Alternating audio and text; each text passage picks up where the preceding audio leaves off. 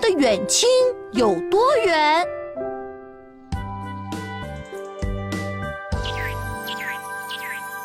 他这是要去哪儿啊？看他的亲戚吧，他的亲戚住在哪儿？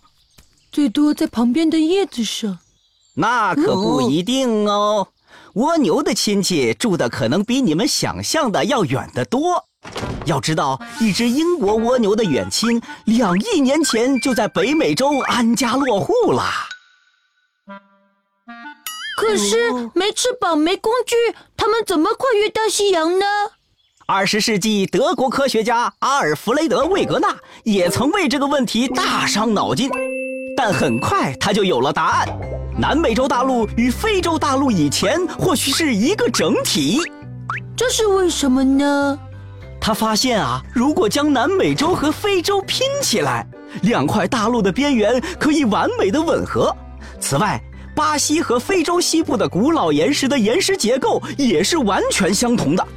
他还发现，一种庭院蜗牛的化石在欧洲和北美洲都有分布，还有一种蛇羊齿植物的化石在非洲、澳大利亚、南美洲都出现过。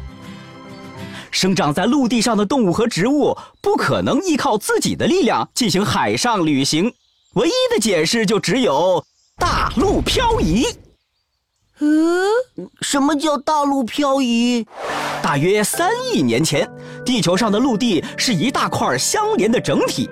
这块陆地在地球自转离心力及太阳、月亮的吸引力下，发生着缓慢的移动。